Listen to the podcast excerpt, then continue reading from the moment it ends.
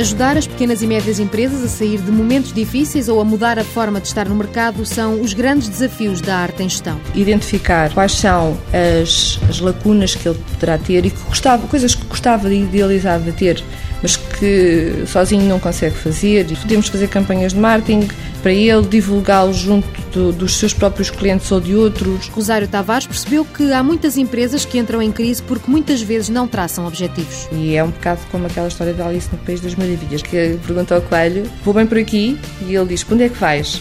Não sei, então vais. É preciso saber gerir o que é que é relevante e o que é que não é relevante.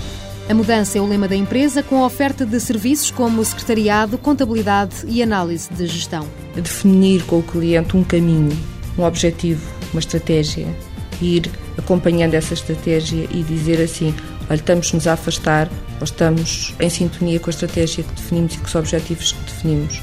Esse é um trabalho muito importante porque muitas das empresas trabalham sem rumo. Para além dos serviços normais inerentes a uma empresa, a arte em gestão ocupa-se também dos recursos humanos, elaboração de contratos, formação e até do espaço físico. A filosofia é nova no país. Rosário Tavares está otimista e entende que é urgente mudar as mentalidades no setor empresarial. Este tipo de empresas funciona nos países nórdicos, Dinamarca, Noruega.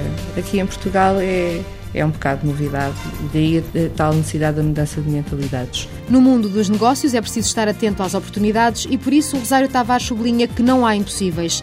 A arte em gestão traça o diagnóstico do cliente e prepara um plano para evitar a falência. Uma empresa pode durar eh, ad eterno, se quiser. É preciso é que os gestores e as pessoas que estão à frente tenham a capacidade de identificar as oportunidades e, e implementá-las nos momentos certos. Para já a aposta vai ser em Portugal, mas num futuro próximo a arte em gestão quer estar em Angola.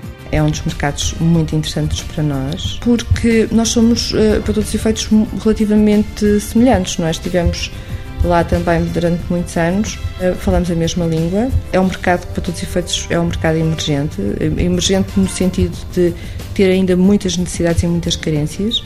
A empresa está ainda a dar os primeiros passos no mercado, mas a atitude é a chave porque gerir é ter bom senso.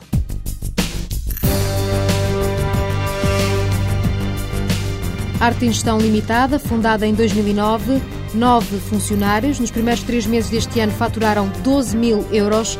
Até ao final do ano esperam chegar aos 100 mil euros.